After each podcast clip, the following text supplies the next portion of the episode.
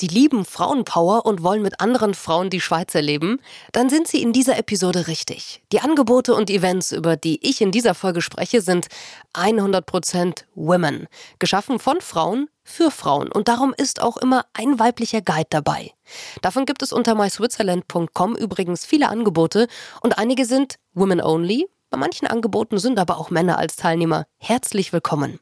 Wir starten direkt mit einer Frau, über die es schon einige Porträts und Sendungen gab, die in den Magazinen von Bergsport begeisterten Menschen mit dabei ist und eine absolute Powerfrau ist. Caro North. Und natürlich blicken wir auch zu Angeboten, die vor allem Wellness und Achtsamkeit versprechen. Schweizweit. Schweizweit. Der Reisepodcast.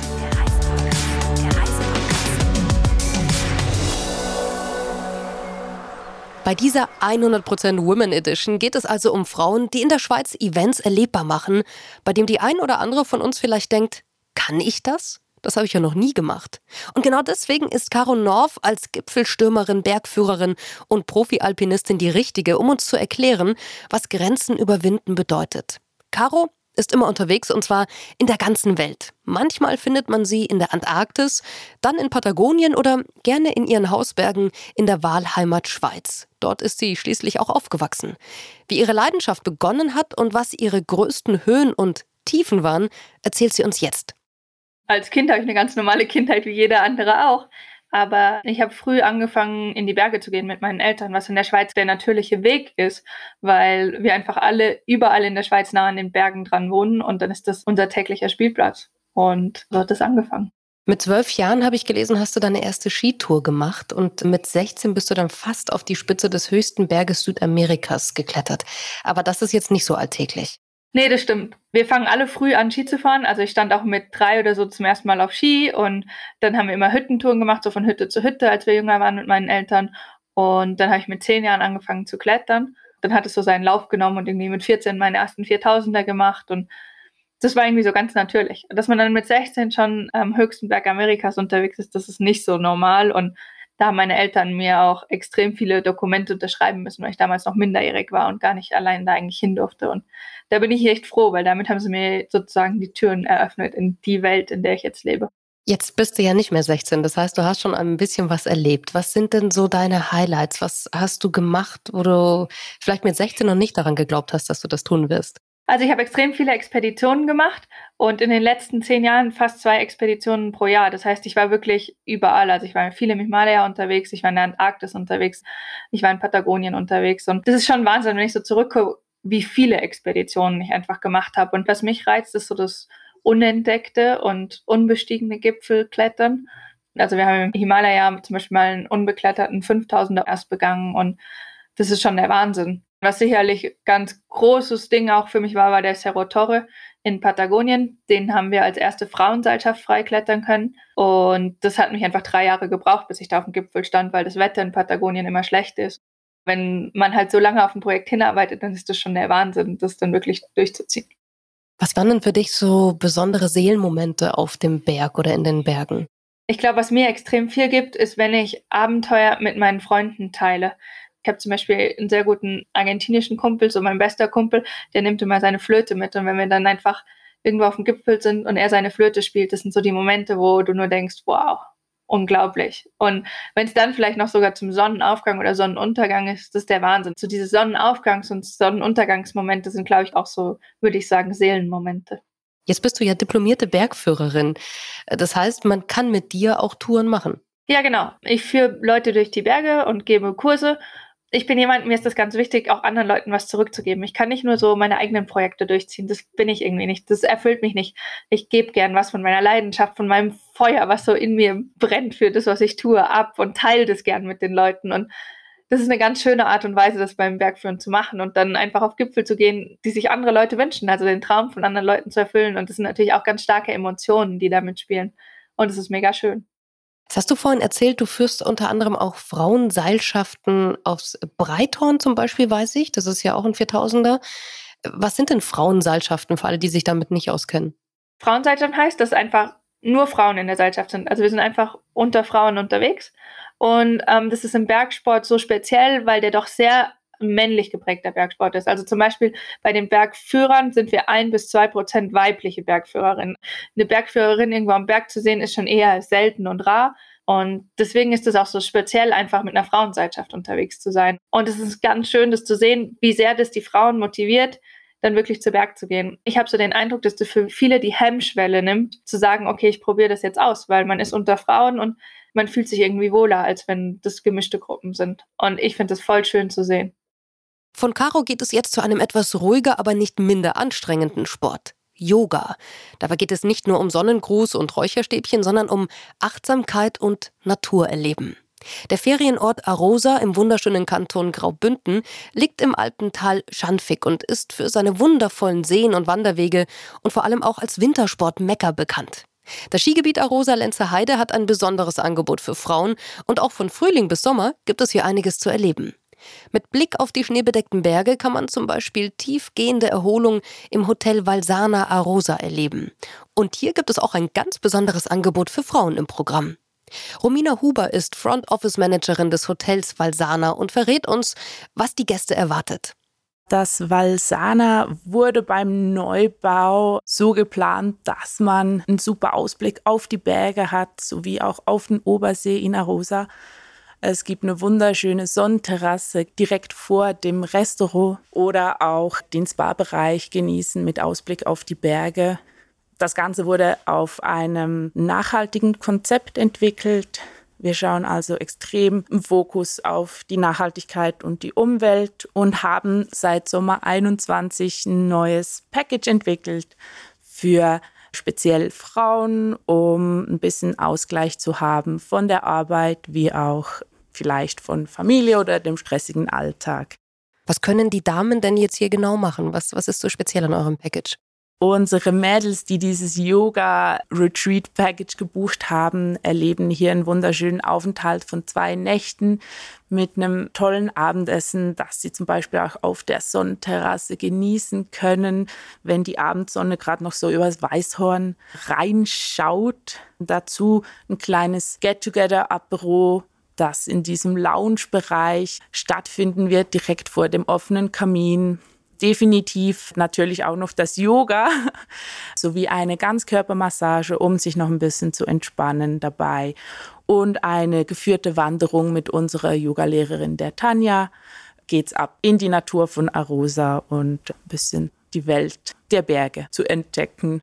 Romina, was ist abschließend dein Geheimtipp? Was sollte man unbedingt in Arosa auch selbst ähm, entdecken und erleben? Was darf man hier nicht verpassen? Mein Geheimtipp oder mein Lieblingsspot in Arosa ist definitiv eine dieser Arosa-Bänke. Falls diese noch nicht bekannt sind, das sind ganz viele verschiedene Holzbänke, die man überall an den Wanderwegen oder mit dem Wall oder im Dorf auffindet, die eine Widmung drauf haben oder Namen von Leuten, die diese geschenkt bekommen haben oder jemanden beschenkt haben. Es gibt eine ganz spezielle Bank, die mir besonders gefällt. Die befindet sich gleich neben der Mittelstation, wenn man Richtung Chucken Grand Hotel läuft. Und dort scheint die Sonne wahnsinnig toll. Gleich am Abend so 4, 5 Uhr hin. Und wenn man da einfach nur sitzt und die Aussicht genießt, ist das wie eine Woche Ferien für mich. In Arosa sollte man vor allem die spektakuläre Naturkulisse in den Bergen erleben. Wie wäre es zum Beispiel bei einem Sonnenaufgang, so wie es Romina gerade angesprochen hat? Karin Bechinger ist Wanderleiterin, absolute Bergpowerfrau und nimmt genau zu dieser Tageszeit ihre Gäste mit an Orte, die unvergessliche Momente versprechen. Wir gehen auf einen Berg, das Weißhorn, da fährt eigentlich eine Gondel rauf, aber wir sind natürlich viel früher. Ich mache das in den Sommerferien, jede Woche einmal. Der Start im Dunkel, das Hochgehen, dann schauen, wie der Silberstreifen am Horizont kommt, der Sternenhimmel zuerst noch oder der Vollmond. Ja, und schlussendlich der Höhepunkt auf dem Berg. Und das Weißhorn steht eben sehr gut, ziemlich allein. Man hat wirklich einen tollen Ausblick. Deshalb haben wir diesen Berg gewählt. Was passiert mit den Leuten, die du mitnimmst? Wie ist so die Reaktion von den Menschen an deiner Seite, wenn sie so eine Sonnenaufgangswanderung erleben? Es ist halt so die Stille, die Einsamkeit, die Natur total, Und dann alleine auf dem Berg zu stehen, wo es eben sonst immer viele Leute hat. Und jetzt ist man alleine da oben. Man bekommt dann so das Gefühl, das gehört jetzt mir alles, weil da sonst niemand ist. Ich finde ja das Besondere daran ist, du gehst ja wirklich im Stockdunkeln los, weil sonst ist ja alles schon vorbei, die Magie dieses Augenblickes. Das heißt, man muss ja wirklich erstmal teilweise durch einen dunklen Wald oder durch einen dunklen Weg gehen. Was passiert da mit einem? Also wir haben natürlich Stirnlampen, außer bei Vollmond, da ist das nicht nötig. Es ist halt so mystisch und es gibt auch eine Geborgenheit, die Dunkelheit. Dunkel bedeutet irgendwie automatisch auch Ruhe. Wenn man dann da oben ist und so langsam diese Sonne kommt, was sieht man vom Weißhorn aus? Wir haben ganz viele Berge, die man sieht. Ich weiß jetzt nicht mehr wie viele, aber es sind wirklich unglaublich viele. Man sieht bis ins Wallis, ins Berner Oberland kleine Spitzen, wenn es wirklich klar ist. Und man sieht auch aufs Dorf runter, das da noch schläft sozusagen und auch noch im Schatten liegt, noch lange. Wenn wir da oben Sonne haben, ist das Dorf noch lange nicht wach und nicht an der Sonne. Ja, und die Farben am Himmel halt.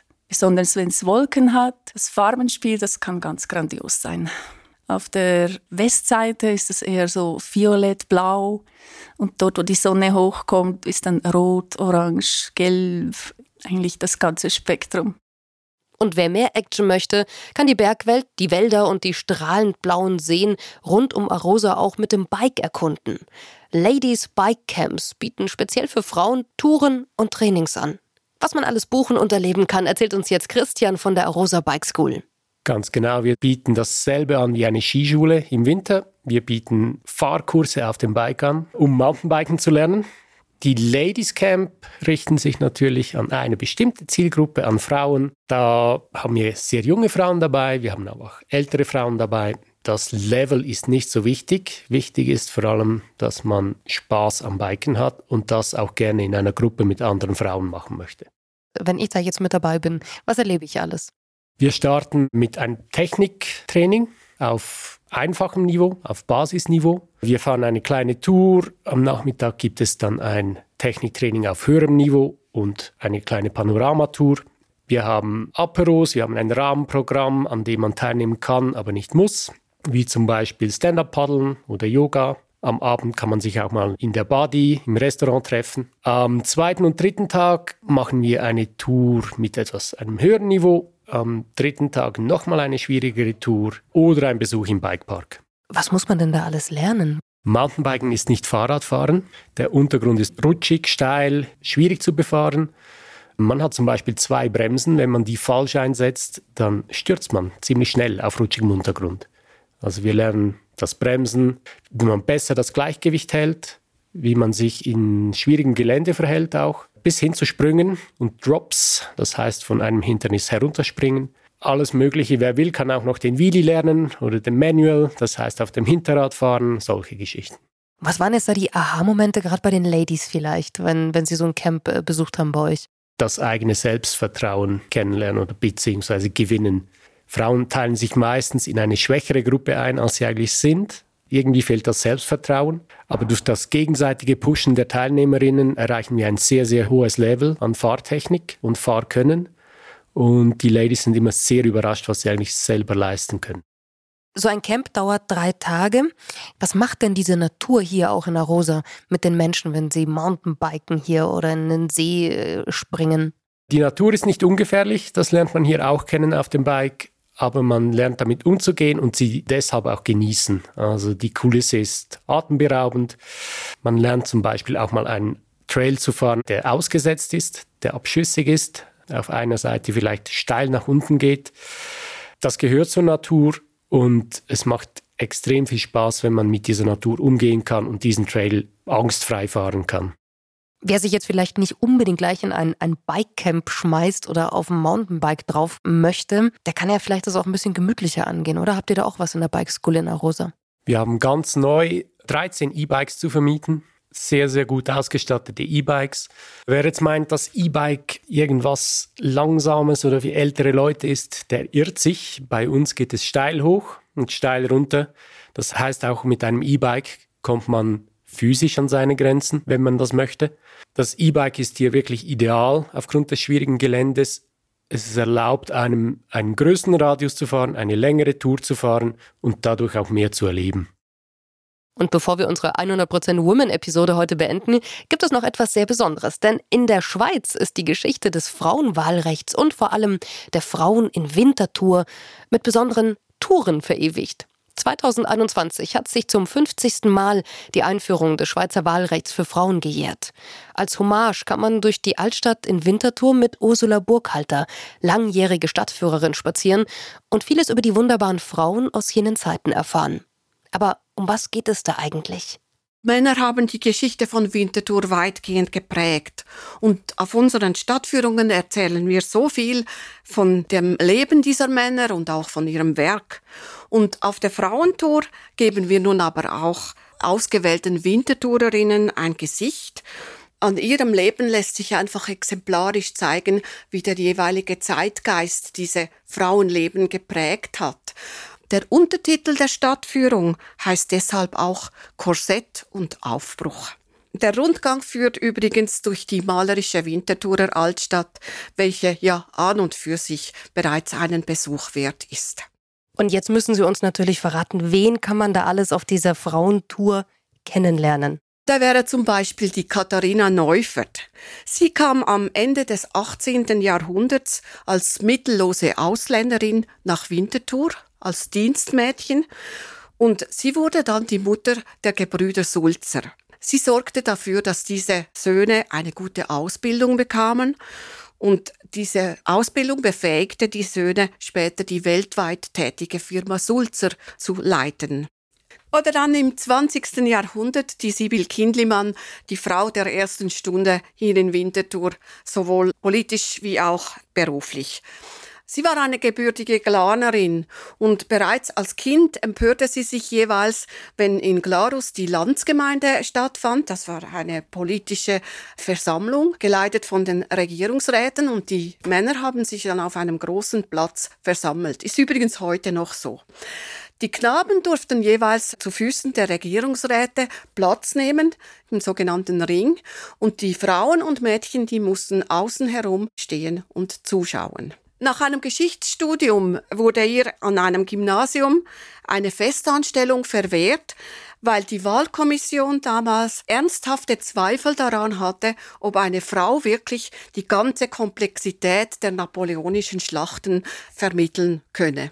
Sibyl Kindlimann ließ sich dadurch aber nicht entmutigen und sie wurde später doch noch fest angestellt und sogar die erste Rektorin dieses Gymnasiums, das ihr ursprünglich die Festanstellung verwehrt hatte. Und sie wurde sogar noch die erste Präsidentin des Stadtparlaments Winterthur. Wer ist denn bei so einer Tour mit dabei? Also eigentlich ein Schnitt durch das ganze Spektrum, aber es sind auch besondere Gäste, die mir viel Vergnügen bereiten auf dieser Tour. Zum einen sind es die älteren Frauen, welche die Einführung des Frauenstimmrechts in Winterthur ja noch selber erlebt haben. Und da kommen dann jeweils Erinnerungen hoch. Und schön finde ich auch, wenn diese Erinnerungen dann in der Gruppe geteilt werden und so Teil der Führung werden eigentlich. Es gibt übrigens in der Schweiz 2017 einen Film, die göttliche Ordnung heißt der und viele dieser Frauen kennen diesen Film und der hat wirklich die Situation damals um die 70er Jahre richtig dargestellt und das gibt dann jeweils Gesprächsstoff mit den Gruppenteilnehmerinnen eigentlich. Es freut mich aber auch, wenn junge Leute sich um diese Frauenthemen interessieren. Vor allem junge Frauen zeigen sich oft sehr erstaunt, dass sie von diesen ganzen Gleichstellungsbemühungen eigentlich überhaupt nichts gewusst haben. Mir ist aber auch ganz wichtig, dass diese Frauentour keine Anti-Männer-Tour ist. Denn mir ist völlig klar, dass auch die Männerleben ja vom Zeitgeist eigentlich geprägt waren und auch sie Teil dieser Geschichte sind. Und letzthin habe ich auf einer Führung ein wunderschönes Erlebnis gehabt. Da ist nach der Führung ein alter Mann zu mir gekommen und hat gesagt, es sei ihm wichtig zu sagen, dass er 1971 Ja gestimmt hätte zur Einführung des Frauenstimmrechts. Und er wurde dann mit großem Applaus von der Gruppe belohnt. Und warum macht Ihnen das besonders Spaß, diese Frauentour in Winterthur zu machen? Ich kann mich nicht gerade als Emanze bezeichnen, aber dieses Thema war mir sehr wichtig. Also ich bin 1971 20 Jahre alt geworden und konnte damals gleich als erste Stimmen gehen. Man wurde ja mit 20 volljährig damals. Und Frauenthemen interessieren mich generell. Und einfach dieser Austausch mit den Frauen, man versteht sich so gegenseitig, vor allem mit diesen Frauen, die das auch erlebt haben.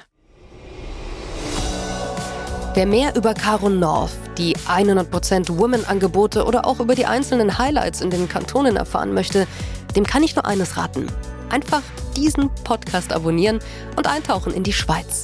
Erzählt werden die Geschichten von den Einwohnern aus der Schweiz, Menschen hinter einzigartigen Projekten, an wunderschönen Orten, Menschen eben, die ihren Beruf lieben und uns mitnehmen in ihre vielfältige Heimat. Die Schweiz zum Hören gibt es nur unter Schweizweit, dem Reisepodcast. Viele tolle Reiseideen und Inspirationen findet man außerdem auf switzerlandtravelcenter.com, dem Spezialisten, wenn es darum geht, die Schweiz zu entdecken. Und alle Angebote und noch mehr Infos gibt es natürlich auch auf myswitzerland.com. Schweizweit. Schweizweit. Der Reisepodcast.